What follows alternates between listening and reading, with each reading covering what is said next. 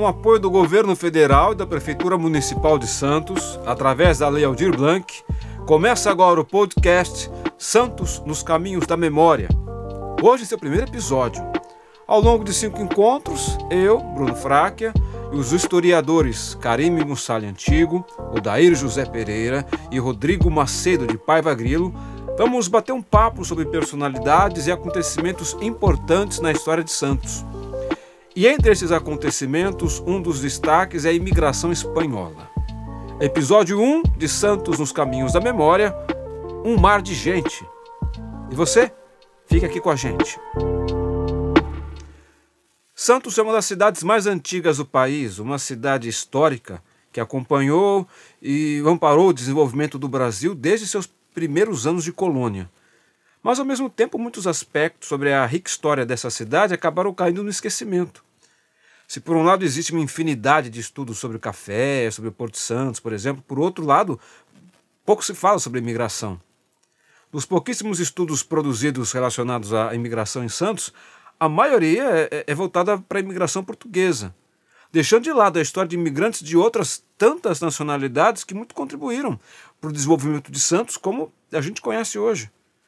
Portugueses, espanhóis, alemães, cabo-verdianos, italianos, japoneses, gregos, libaneses, sírios, ingleses, milhares de pessoas de outras nacionalidades também ajudaram a construir Santos como uma verdadeira mistura de sotaques, culturas, religiões, tradições. E ainda há muito o que ser dito sobre esse tema, já que a trajetória desses imigrantes foi decisiva para a formação da cultura santista. Por exemplo, a influência que esses imigrantes exerceram no comércio local, no trabalho operário, principalmente no trabalho ligado ao porto, na formação territorial dos bairros, festividades, linguajares, até mesmo nos esportes. No podcast de hoje, o destaque é para a imigração espanhola, que representou durante muito tempo a segunda maior leva de imigrantes que se fixaram na cidade e mesmo assim é um tema que pouco se fala e os estudos são escassos. E desses espanhóis, os galegos foram os que predominaram. Para a gente ter uma ideia, no período correspondente aos anos de 1898 até 1907, 80% dos espanhóis em Santos eram galegos. Mas quem são esses galegos? Como isso aconteceu? Quem vai explicar para vocês é a professora e mestre Karime Mussali Antigo, que recentemente defendeu dissertação de mestrado dela na USP, justamente sobre a imigração espanhola em Santos e a relação entre essa imigração e a educação na cidade. Karime, é com você. E aí, Bruno? E aí, Rodrigo? E aí, Odair? Salve. Gente, eu tô morrendo de vergonha aqui. Salve, boa tarde, bom dia, boa noite, boa madrugada para todos. Boa.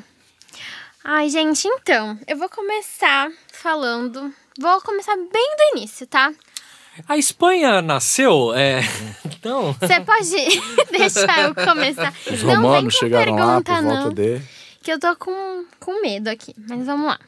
Bom, para quem não sabe, foi em 1532 que começou o processo de povoamento da região que hoje é a cidade de Santos.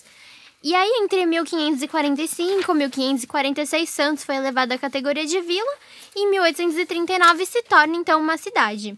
Mas até a primeira metade do século XIX, Santos ainda era um lugar bem simples, com características coloniais, e a importância econômica do porto era bastante reduzida.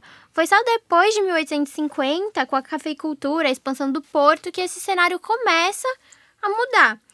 E a necessidade de mão de obra fez com que o governo brasileiro criasse uma série de leis incentivando a entrada de imigrantes, como, por exemplo, é, o pagamento de passagens, construção de alojamento, para eles dando a impressão que quando esses imigrantes chegassem aqui, eles iam ter uma vida melhor. Mas será que foi mesmo assim? Calma, a gente vai descobrir ainda nesse podcast. E esse é o período que a gente chama de grande imigração, que foi marcado por essa imigração subsidiada, paga, entre aspas, pelo governo. E com isso, um grande fluxo imigratório, formado principalmente de portugueses, espanhóis e italianos, ingressaram pelo Porto de Santos, que é uma das maiores portas de entrada, então, de imigrantes do país. Só que nem todos que passavam por Santos ficavam na cidade, né? A maioria seguia para São Paulo, mas quando eles chegavam aqui, eles viam aquele porto enorme, eles achavam que aqui eles iam se dar bem, né, de alguma forma, e acabavam ficando.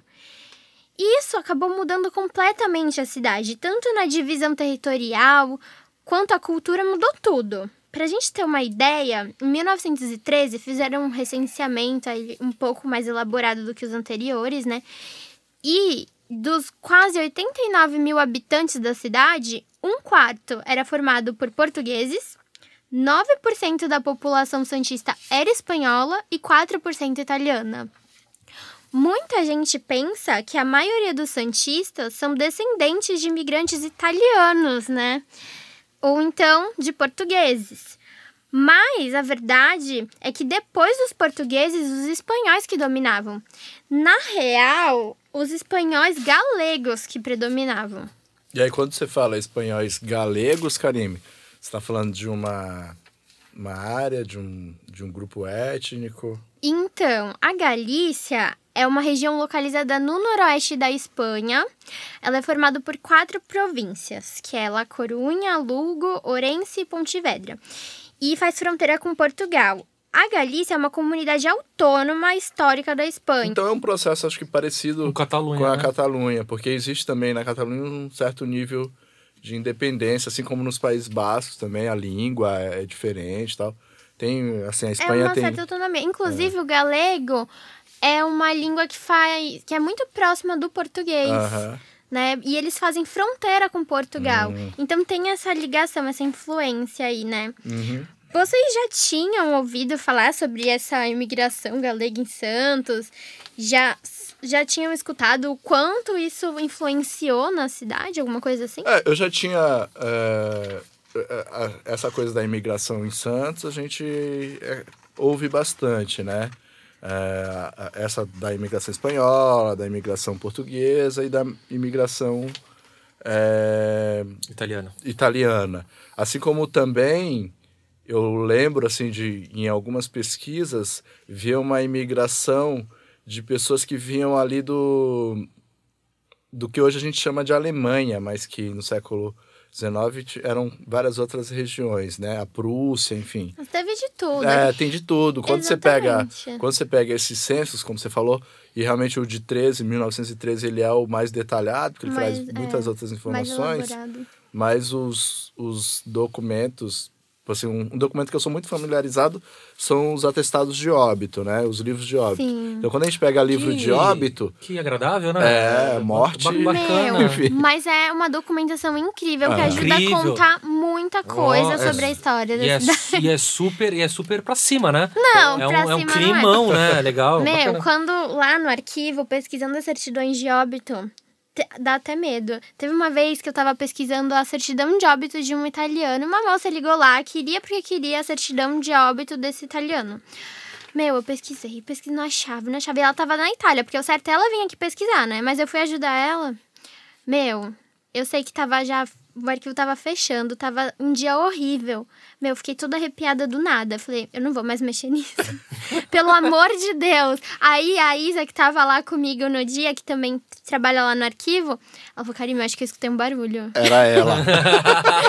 Meu, eu falei, deixa. mas é assim, uma coisa que, acontece, que aconteceu comigo também foi ver a morte de uma criança, filha de escrava tal. E aí, em seguida, a morte da escrava. Ou o contrário, né? A morte da escrava e em seguida, porque o livro é uma ficha corrida é, da, da, da escrava tal. Então, é, eu tenho uma impressão que, que existia uma certa normalidade, assim, em relação à morte. E, e, assim, os imigrantes, eles morriam numa quantidade muito grande. Então, exatamente, é isso que eu, que eu ia falar. É, essa, as certidões de óbito é uma documentação que ajuda a contar exatamente isso. Porque quando eles chegavam aqui, eles achavam que ia ser maravilhoso, que eles iam ter uma vida muito melhor. Só que quando eles chegaram, tava tendo um, um surto de epidemias. Por quê? Eles chegaram em muitas quantidades, né? Era muita gente para uma cidade que não tinha estrutura para receber todas essas pessoas. E aí virou uma cidade de contrastes, né? Toda a modernização do porto, o avanço do café, né? Que estava fazendo a cidade ter um, um desenvolvimento, mas por outro lado não tinha cuidado sanitário, É, não tinha ia- curti, tinha, ia- tinha cortiço. Eu ia comentar sobre essa qualidade sanitária, vale lembrar que nessa época a gente não tinha os canais, né? Não tinha Não. os canais. Então, assim, Santos é praticamente uma ilha de mangue. Choveu, Exatamente. a chuva alaga E- tudo. Não que hoje seja muito diferente Não, também. é diferente. Meu, você febre olha pra- amarela, tuberculose, varíola. Exatamente. Tudo E, isso e assim contribui. também, né? Alguma, as populações que já viviam aqui, talvez elas eram é, mais. O, o organismo, os organismos dessas pessoas, né? é, já estavam mais preparados para doenças tropicais, por exemplo, né? E aí você vem de regiões mais frias, que uhum. o cara não, não tem a febre amarela, não tem Sim. enfim, outras doenças que aqui já eram mais comuns, é, ele sucumbe mais fácil, né? Exatamente. Meu, a, a febre amarela chegou a matar quase 20 mil pessoas. Uhum. Essas epidemias arrasaram mesmo com a cidade. Sim. Tanto que, meu, principalmente os imigrantes, porque quando eles chegavam, eles tinham que ficar parados ali no porto, esperando para desembarcar, né? E eles ficavam lá, todo mundo junto, e as condições ali eram horríveis, então eles acabavam realmente morrendo em muitas quantidades. Aí o porto começou a ser chamado de Porto Maldito, Antessala do Inferno. A gente A começou bem cidade o, negra, o- né? Tem um outro termo usado pelo, por um autor de um livro chamado A Carne. E Ah, ele faz uma descrição sobre Santos, aí ele chama de cida a, Santos a cidade negra. A gente começou bem essa temporada, né? Primeiro episódio já tá vindo como? Ah. Tá- Santos nossa, era- tá maravilhoso. Desculpa, mas tem que falar a verdade, né? Cara, Deixa eu te Karime. perguntar uma coisa, Karime. É, quando, quando esses espanhóis estavam no, no Porto, chegou a ter alguma coisa de mudança de nome? Porque geralmente acontecia muito, isso, né? Muito, Principalmente muito. japonês, Gente, né? Que vinha aqui, é- tinha que mudar de nome, né? Muito. Mas acho que isso era uma coisa mais comum entre, entre japoneses, né? Rolou também Aconteceu? espanhol? Gente, o meu espanhóis? nome mesmo, é, o meu nome é Karime Moussali Antigo. É, era pra ser Antico, com dois Cs. Colocaram Antigo de velho, gente. Eu, sinceramente, eu não merecia isso. Mas o que, que eu posso fazer, né? Então rolava essa, essa questão, mas era uma, Rolava. mas era uma É, questão não, de é- erro. Mas assim, quando, quando Na você falou de escrever nome, rápido. eu achei que você tava falando do, no- do primeiro nome, assim. O sobrenome eu sei que os caras Ah, escreviam sim. mesmo de qualquer jeito. É, tá? por, co- por conta de escrever de qualquer jeito. De mudar o nome da pessoa, eu não vi isso em nenhuma É. pesquisa. Eu acho que viu? não, porque eu acho que os nomes são mais são mais comuns, né? Diferente, por exemplo, de um nome em japonês. Ah, sim. que aí o cara vai é complicado. ser impronunciável. É, acho que o Bruno queria fazer alguma pergunta, Bruno? É, é, obrigado, Dair. Karime, Oi. tentando pensar muito sobre muitos morriam, mas muitos sobreviviam, felizmente, né? Sim. E os que ficaram aqui, alguns foram para São Paulo, outras regiões. O- o- os espanhóis, os galegos que ficaram aqui, eles foram trabalhar onde, com quê? O Centro Espanhol era esse grupo que fundou, os espanhóis galegos que, que fundaram? Então, Que eu não conheço nada, então vou fazer umas perguntas muito de, Não de tem leigo, leigo, leigo. Pode fazer sim. Então, sabe aquele ditado, a união faz a força, né? Sim. Então, eles acabavam se unindo em associações de recorte étnico, né? Que era uma forma de um ajudar o outro. Então, tinha a associação italiana, tinha a associação portuguesa e o Centro Espanhol foi uma das associações espanholas mais importantes, né? Tiveram outras também, mas o Centro Espanhol é a mais antiga, né? É considerada a mais antiga associação étnica hispânica do estado de São Paulo e um dos espaços mais simbólicos para essa primeira geração de imigrantes. Ele surgiu em 1895. Tá?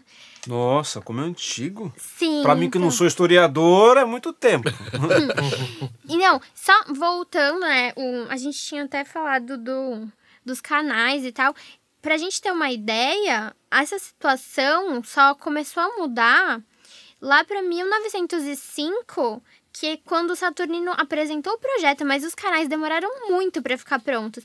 E o último canal só foi entregue, se eu não me engano, em 1923. Então, vocês imaginam como era essa situação. Então, por isso, pra garantir melhores condições de vida, que os imigrantes precisavam se unir, né? Eles chegaram numa terra estranha, eles precisavam de alguma coisa que amparasse eles, né? E eu acho que é isso. Fora que eles precisavam se unir porque a galera aqui do Brasil também meio que usavam eles de, de forma errada, né? Em questão de trabalho, em questão de pagamento, etc, né? Sim, então, eles foram trabalhar no porto, né? Muitos foram trabalhar no porto carregavam os cafés. Na verdade, eles vieram mesmo para substituir né, a mão de obra escrava, né, negra. Mas eles, os espanhóis especificamente, principalmente os galegos, eles se voltaram bastante para o comércio, tá? Então muitos eram comerciantes, tanto que o centro espanhol ele é formado por uma elite de comerciantes galegos, né? Todos eram galegos mesmo. Eu até coloco assim na minha pesquisa, porque assim, antes de eu falar isso, eu vou falar como eu cheguei nesse tema, né? Porque do nada. É porque assim, eu sempre quis estudar o que ainda não tivesse sido estudado em Santos, uhum. né? Um tema que ninguém tivesse ainda ouvido falar. Aí eu não eu queria fazer, né, estudar, estudar e não sabia mais o que fazer. Daí eu fui conversar com a Marina Tucunduva, que foi minha orientadora no TCC lá da graduação. E aí ela falou que tinham algumas pesquisas que estavam tentando entender essa imigração espanhola na cidade, mas que era tudo muito. ainda não tinha quase nada. Uhum. Aí eu falei, ah, então eu vou pesquisar. Daí eu comecei a ler sobre a imigração espanhola em Santos. E eu acabei descobrindo que no centro espanhol, no começo do século XX, existia uma escola. E todo mundo falava dessa escola nas pesquisas, mas assim, que escola, sabe? Só falavam que existiu, ponto. É. Aí eu falei, não, eu quero descobrir, porque se existiu escola, tinha uns alunos, tinha um currículo. Mas escola de formação, você diz? Então, Ou de então, idiomas? Não, era uma escola para voltada para o trabalho, na verdade, né? Então, era assim, eram cursos, cursos avulsos. É, então, tinha curso do tinha desde o primário, aí tinha desenho, aritmética, era bem voltado para o trabalho mesmo, né? Uhum. Então cada um escolhia o que eles queriam é, se inscrever e se inscrever. Era um modelo de escola bem diferente do que a gente conhece. Mas então eles não tinham, tipo assim, vai, hoje a gente vai chamar isso de currículo definido. Não tinha um currículo consolidado, uhum. né, ainda, obrigatório. Mas, e, e essa escola, ela era fechada à comunidade de galegos. Era, era. No início, né, tem é que assim, a documentação tem fala que a hora era só para sócios e filhos de sócios. Aí uhum. depois que abriu, então tem até portugueses matriculados. Uhum. Então, mas ela, como ela tinha, por exemplo, aula de castelhano, aula de português, então é, era mais voltado mesmo para aquele imigrante que tinha acabado de chegar aqui. Entendi. Aí essa escola durou, foi de 1904 até 1906 só, aí ela fecha. E depois ela vai abrir em 1911 e fica até 1917. Aí quando ela reabre essa segunda vez, aí ela é diferente. Aí ela já tem um, como você falou, Dair, um currículo mais consolidado, uhum. mais definido, né? Que aí tinham aulas obrigatórias. Só que aí eu fiquei pensando, por que será que essa escola fechou e abriu de novo? Aí eu coloco algumas hipóteses, né? Pode ser porque começaram a surgir as escolas de comércio em Santos, não. também por causa das políticas de nacionalização, que não queriam que os imigrantes tivessem escolas de imigrantes, uhum. queriam que eles se integrassem entre os brasileiros, né? Por causa daquela história do nacionalismo brasileiro. Mas isso quando?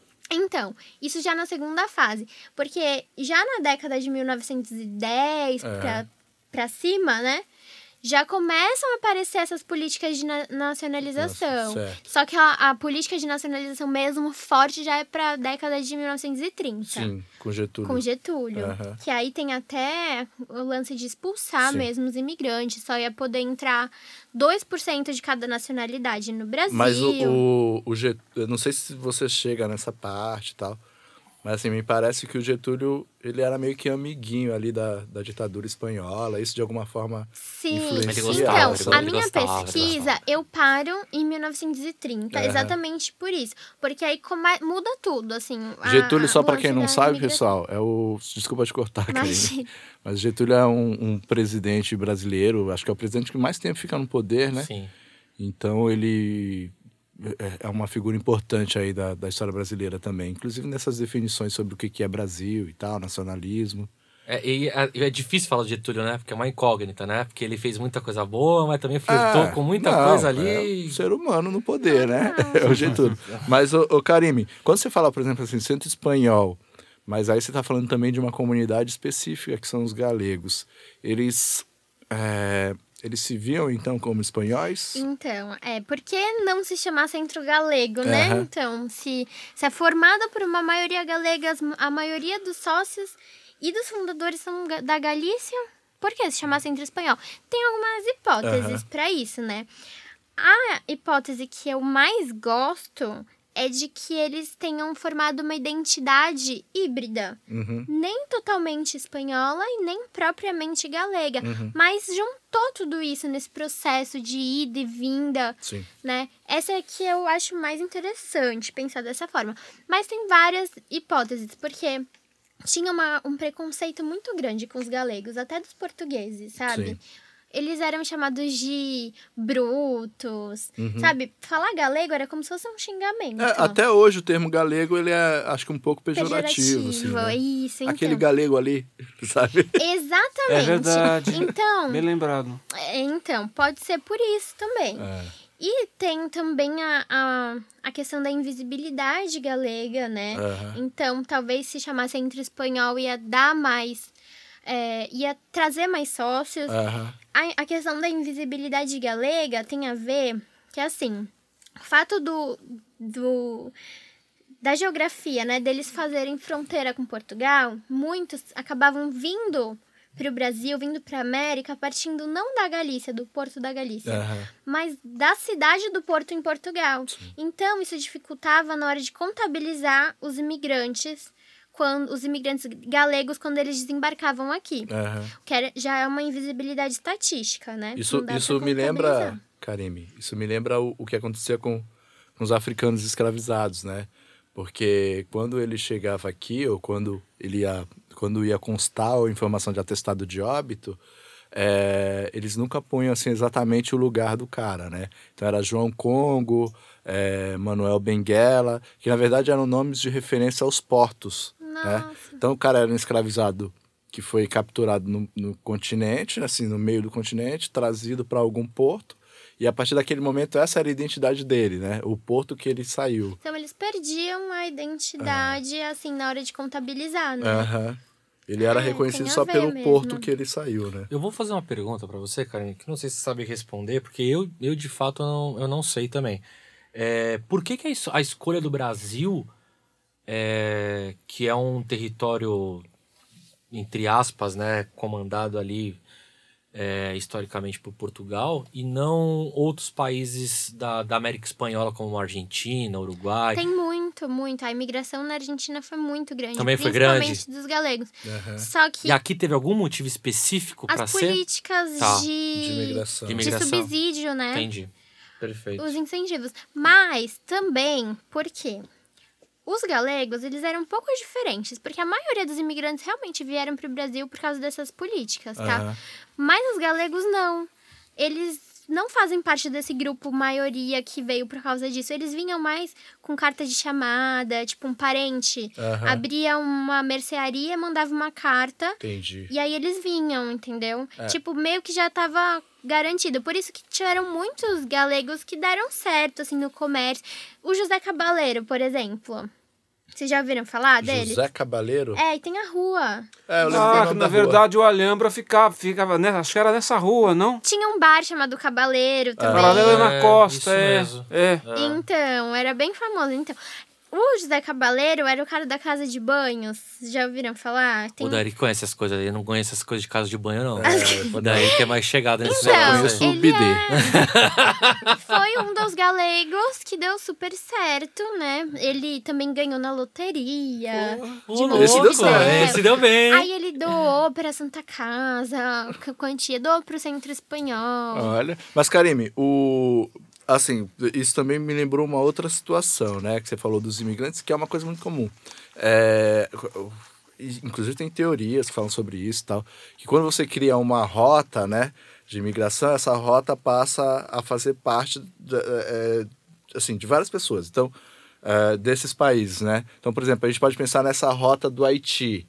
Então, a gente tem aquele terremoto no Haiti, aquela situação de fome e miséria, o exército brasileiro vai para lá e de repente a gente começa a receber haitianos que vão atravessando a floresta atlântica até chegar aqui floresta amazônica até chegar aqui em São Paulo. Isso passa a ser uma rota de migração. Isso vai acontecer agora com, os, com, com africanos, né, que estão vindo uh, ali da região ocidental da África. A gente está vendo cada vez mais africanos em trabalho ambulante uh, aqui no, no, no, Brasil, aqui em São Vicente, sim, especialmente sim. ali o pessoal do Senegal. Isso acontece também é, com, com a galera de Minas Gerais que vai para os Estados Unidos, né? Para Nova York, enfim, tem cidades que uhum. tipo mais da metade vão para lá. Então é uma rota que vai se estabelecendo. E aí eu queria te fazer duas perguntas. A primeira é assim: o, o a imigração também tem como ponto comum é, uma necessidade, uma escassez do seu lugar que te obriga a ir para um outro lugar, né? Você não está ali bem na tua cidade com a tua família e fala, ah, não, estou enjoado disso Exatamente. aqui. Isso numa quantidade grande de pessoas, né? É, alguns, alguns tipos de necessidade fazem com que você tome essa decisão de sair. Então, a primeira pergunta é nesse sentido o que que acontecia na Galícia naquele momento que faz com que as pessoas é, sigam num, numa quantidade grande para outro lugar, nesse caso o Brasil, Santos, e eles, você acha que eles viviam assim, aí talvez até um pouco de achismo, né? Mas será que eles viviam uma vida melhor aqui do que a que eles viviam lá? Nossa, é difícil de responder se eles, porque assim, lá a Galícia é uma região muito rural, sabe? Uhum. É muita aldeias, assim, muita plantação. E na época que teve essa grande imigração, tava tendo muita guerra, muitos conflitos na Europa, principalmente na Espanha, né? Teve luta para se tornar república, não deu certo. Aí meu, era, teve a guerra de Cuba, das Filipinas, uhum. teve um monte de conflito. Isso influenciou muito. Muitos nem queriam ir pra guerra uhum. e aí fugia pra não, ser, não ter que se alistar também. Uhum. Agora, se eles viveram uma condição melhor aqui, é difícil dizer, porque, olha, muitos sofreram demais, meu, porque tanto que em 1902 foi fundada uma outra associação, que não era o Centro Espanhol, é Sociedade Espanhola de Repatriação. Uhum. E essa sociedade, ela era justamente para isso. Quando eles chegavam aqui, meu, eles muita, por exemplo, vem a mulher e o marido e, a, e os filhos. Aí o marido morria, a mulher se via com um monte de criança ali, não sabia o que fazer, queria voltar. E não tinha nem como voltar mais, uhum. entendeu?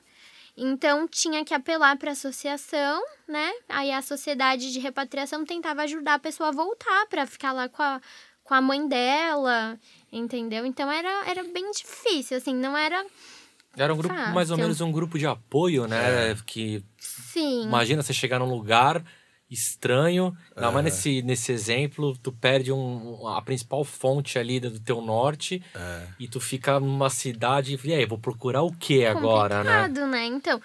E assim, tiveram muitas coisas aqui que, é, que complicaram ainda mais. Aí, só que assim, né? A gente tá falando que era um grupo de apoio e tal. Só que muitas vezes elas acabavam se destoando dessas intenções de, de ser benemérito, é. beneficente. Por exemplo, o, o Centro Espanhol muitas vezes chegou a gastar mundos e fundos para construção de uma sede monumental, uhum. né, ornamentada, coisa que, mais que linda. A gente conhece hoje? Não, ela ficava no centro de Santos, é, no centro, tá. que foi é, o centro de Santos era o que era o centro da cidade. Era o que a gente tem como lembra cidade. do Gonzaga, por exemplo, Isso, hoje, né? É que era um lugar mais luxuoso, assim, mais movimentado? Não, então, sentido? é que assim, por exemplo, vai, minha mãe. Minha mãe sempre falava pra mim: vamos na cidade fazer compra? Uhum. Mas ela tava querendo falar, vamos ali no centro. Sim. Ah, isso tem muito no Rio de Janeiro, né? Entendeu? Rio de Janeiro chama o centro de, de cidade. cidade. Mas por Não, quê? mas eu moro, eu morei muito tempo na área continental de São Vicente, né?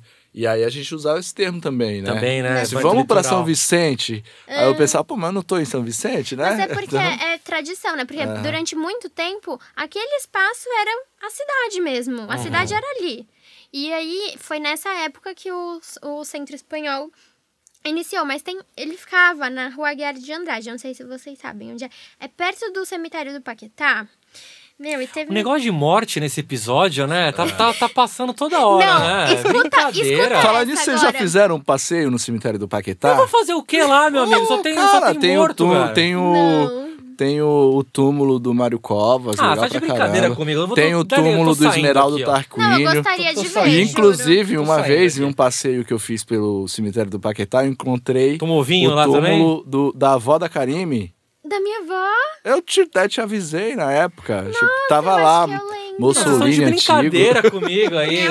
Minha Eu tô tomando vinho no, no Não, cemitério. Gente, É, mó rolê da hora, pô. Deixa eu contar Conversar uma com os coisa. gatos. Ali no cemitério do Paquetá, né, aí na época, tem um trecho, assim, no livro de memória do Centro Espanhol, É. porque, assim, eles faziam todo ano, eles escreviam tudo o que aconteceu naquele ano, reuniam num livro de memória. Aham. Aí tem uma parte que tá escrito assim, mas os, é, não desvalorizava ficar perto do cemitério do Paquetá, mesmo que quando tinham aquelas chuvas horríveis, enchentes, E os ossinhos apareciam. desenterrava as covas e os ossos ficavam boiando. É. Mas isso não desvalorizava a sede da associação. Tipo, meu, então, vocês imaginam. É.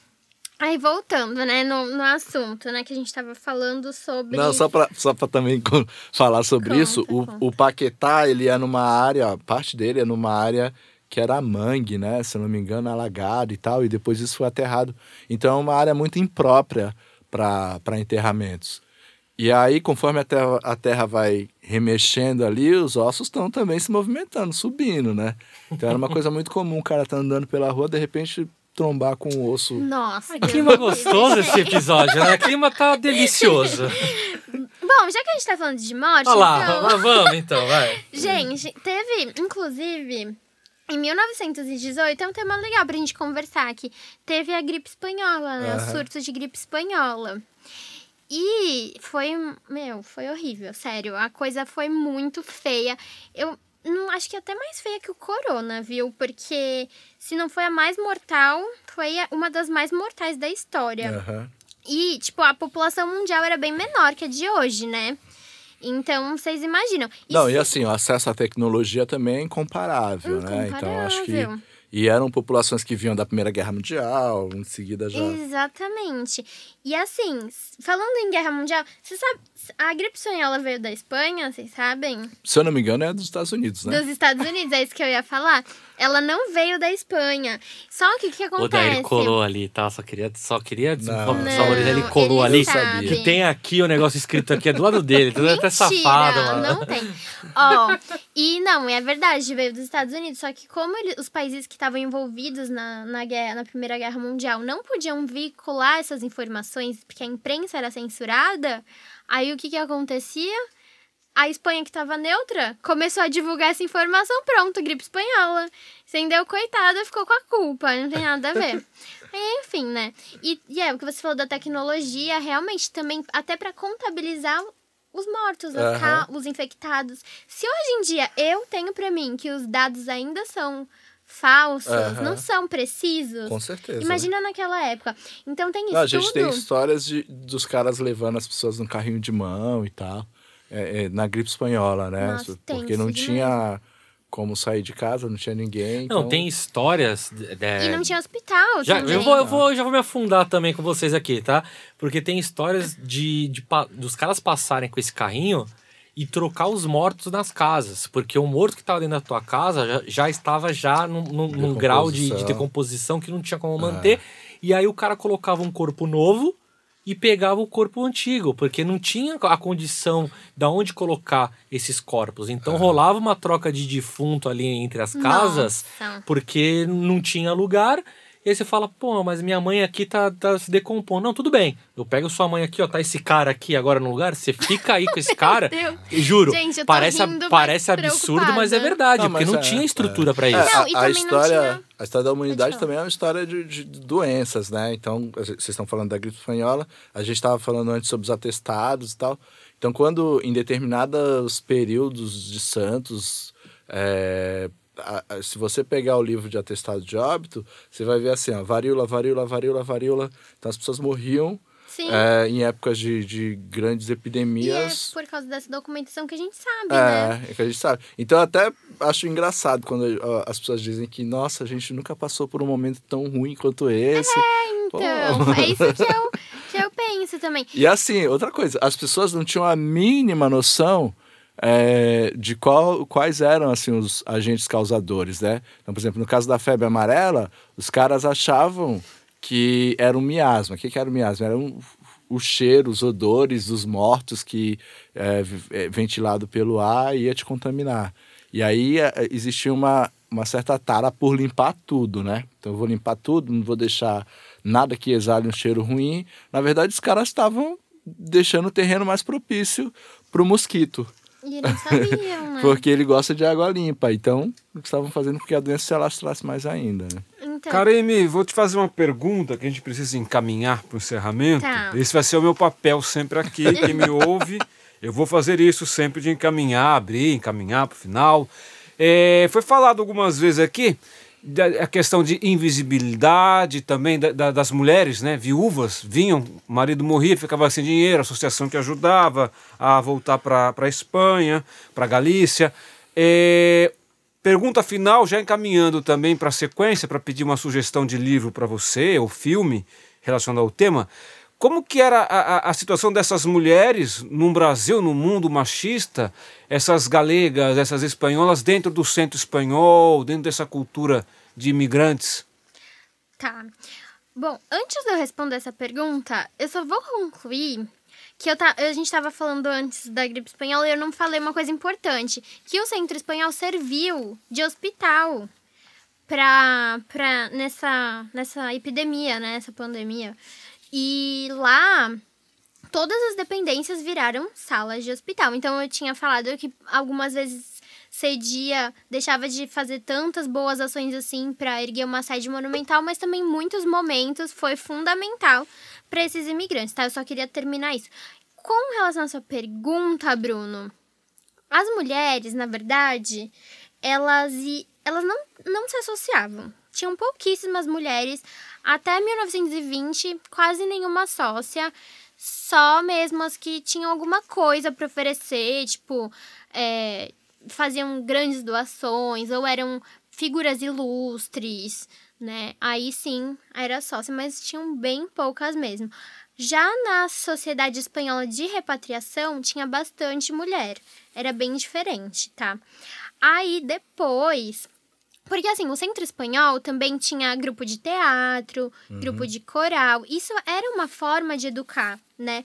Tinha uma biblioteca muito rica e as mulheres, elas também aproveitavam, tinha muita mulher no grupo de teatro, só que elas não eram sócias. Uhum. Essa é a diferença. Porque provavelmente o marido se associava e aí elas deixavam de se associar, entendeu? Era mais ou menos isso. Já a família no pacote é... ali da da associação, né? Sim, sim. Mas tem. É, elas tinham essa participação. Mas no quadro de associados não tinha o nome delas. Legal, mas é isso. Legal. Perfeito. Vamos lá, me dá uma indicação pra gente. Esse vai ser um, um quadro de desfecho né, dos nossos podcasts. Sempre uma indicação de alguma obra relacionada ao, ao tema do podcast. Essa indicação sempre primeiro de quem tá, de quem domina o assunto, né? Do nosso entrevistado, digamos assim, e também dos nossos colegas. Vamos lá, Karim, dê então a primeira indicação de, dessa nossa primeira temporada. Que obra que você sugere pra gente? É um livro, uma música, um filme? Bom, eu vou indicar para vocês um livro de uma pesquisadora incrível, tá? O livro que eu vou indicar se chama Santos e Imigração na Belle Époque: Os Espanhóis, Cotidiano Urbano, Práticas Associativas e Militância Política de 1880 a 1922. Esse livro foi publicado pela EDUSP em 2017 e a autora é a Marília Canovas. Marília, se eu falei seu nome errado, seu sobrenome errado, você me desculpa, tá? E é um livro maravilhoso que trata exatamente sobre o tema do podcast de hoje. É um livro que, assim, é uma das poucas pesquisas que existe focada realmente na imigração espanhola em Santos. Porque, assim, eu pesquisei o Centro Espanhol, mas a minha pesquisa foi voltada exatamente para a associação, entendeu?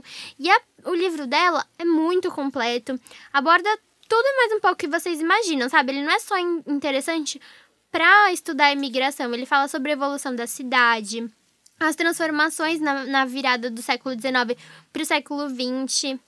E assim, a autora não é santista, mas o carinho que ela teve para escrever sobre a cidade é sem palavras, assim.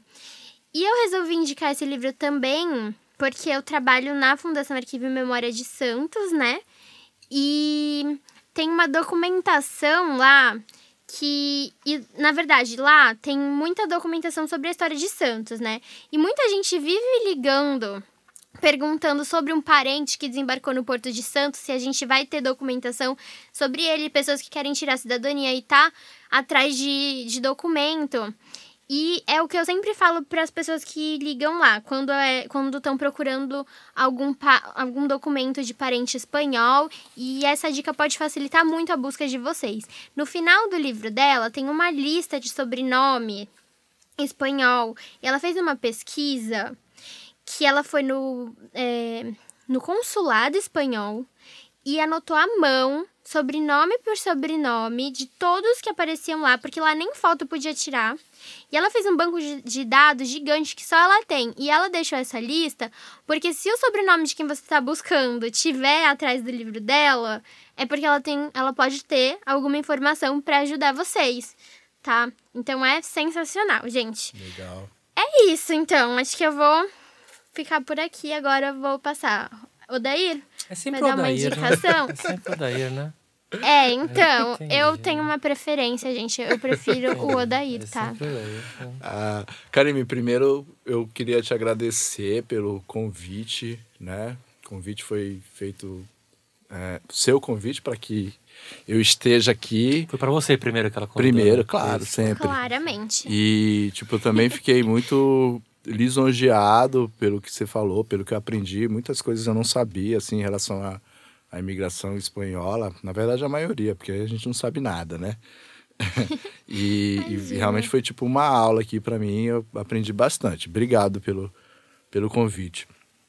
É, eu acho que eu vou fazer dois, duas sugestões aqui. Olha lá, olha lá. Ele já é o favoritinho. Não, a primeira, a primeira, enquanto você estava falando, Karim, eu fui pensando em um livro que eu li de história oral, chamado O Brasil Fala de Si, de José Carlos Meiri. É um livro que o cara, eh, se eu não me engano, ele é antropólogo, e aí ele vai fazer algumas entrevistas com brasileiros que moram eh, nos Estados Unidos. E aí ali ele vai traçando alguns perfis, né? Então tem, tem o, a garçonete, tem a bailarina, tem o garoto de programa, é, porque ele entende que, que essa imigração ela vai criando alguns nichos de trabalho, Que né? legal. Então, o brasileiro que vai para ser trabalhador doméstico, e aí ele vai trabalhar também com essa rede. É, como que existe uma rede mútua de assistência, ah, que, que também é uma coisa comum, né? né, Nesse centro português, nesse centro espanhol aqui, lá as redes são de, de outra forma. É, mas as profissões, a gente vai vendo os, e a gente também vê o, migra, o imigrante dessa forma, né? Porque, sei lá, eu falei agora há pouco sobre o imigrante senegalês, que é um cara que a gente já está começando a vincular ele ao trabalho ambulante. Então, isso é muito comum com o brasileiro também lá fora, no Japão, por exemplo.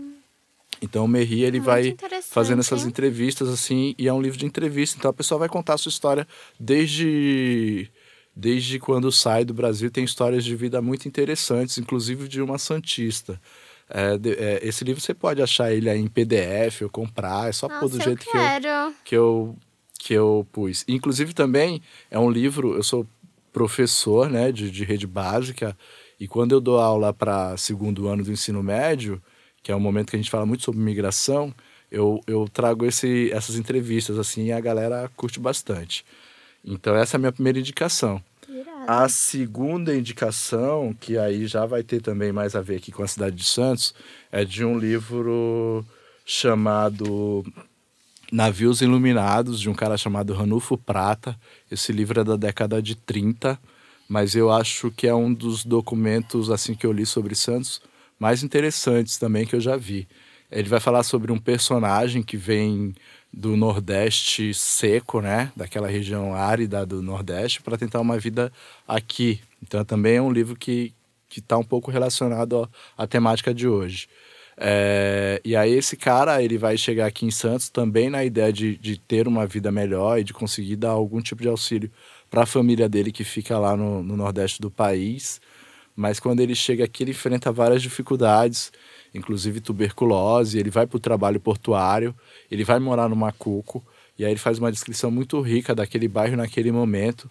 Então, quando ele fala do Macuco, ele, ele, ele fala sobre esse caldeirão cultural de filhos de ex-escravos, de portugueses, dos espanhóis, dos italianos, ou seja, é, um, vários grupos de operários que vinham de outros lugares e conviviam naquele mesmo espaço.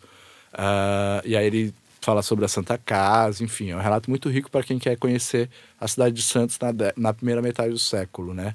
É a minha dica que eu acho que conversa bastante aí com, com a tua temática. Rodrigo.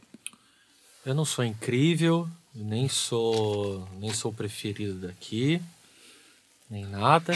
Ciumento. É, eu não vou agradecer a Karen por nada, não, entendeu? Eu tô, tô, bravo, não vou agradecer ela por nada, mas de fato o assunto é, é, é peculiar porque a gente a gente olha muito pra gente, né? De, principalmente dentro da cidade, né? E você tem ali o Centro de Cultura Espanhol, você tem o português, né? Você tem vários outros clubes e você não sabe a história que tem por trás, né? E principalmente, quando ela, quando ela começou a falar dos sobrenomes, né? É, tem até um aplicativo que, que, que da, da família, né? Da, que você faz a árvore. Family, family, family, é, family é Search. incrível também esse site, tá? É, é um aplicativo muito da hora que, que muitas, muitas vezes você, você bate o nome num, num, num sobrenome e tu fala com isso de algum lugar e você não sabe de onde que vai, né? E é, isso é história, né? Isso uhum. acho que é o uhum. mais encantador da história. Mas a minha dica não vai ser livro, não. Chega de coisa chata eu vou, eu vou dar uma dica contando uma história também que tem a ver com, com o que a Karen me colocou, né, que eram grupos de jornaleiros espanhóis, né, Legal. no início, do, da, no início da década de, de 10, é. entre 1914 e 1915, né, que eles se juntaram para jogar futebol, criando assim Espanha Futebol Clube, ah. né, e para você que não conhece esse Espanha Futebol Clube, uhum. depois se transformou no que a gente conhece como Jabaquara Atlético Clube. Então, se você não conhece o Leão da Caneleira, vai vai conhecer lá que o estágio é bacana, é raiz.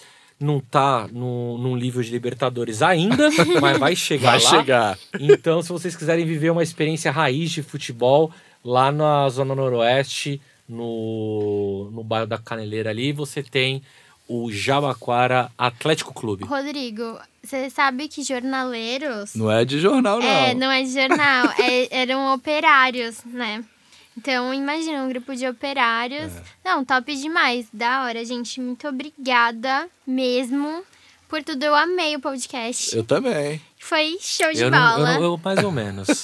eu mais ou menos. Não, foi show. Eu, poderia ser mais prestigiado aqui nesse ah, programa. vai chegar o teu momento, calma. Tá. Bom, gente, então quero finalizar dizendo que esse tema tem muito mais perguntas do que, do que respostas, né? Ainda tem muita coisa para ser dita, que isso tudo é uma formiguinha no meio de um monte de coisa interessante sobre a imigração em Santos. Eu espero que vocês tenham gostado e quem sabe vocês que estão escutando tenham ficado interessados no tema, possam aí um dia contribuir para esse para esse assunto, né? Para que esse tema cresça cada vez mais.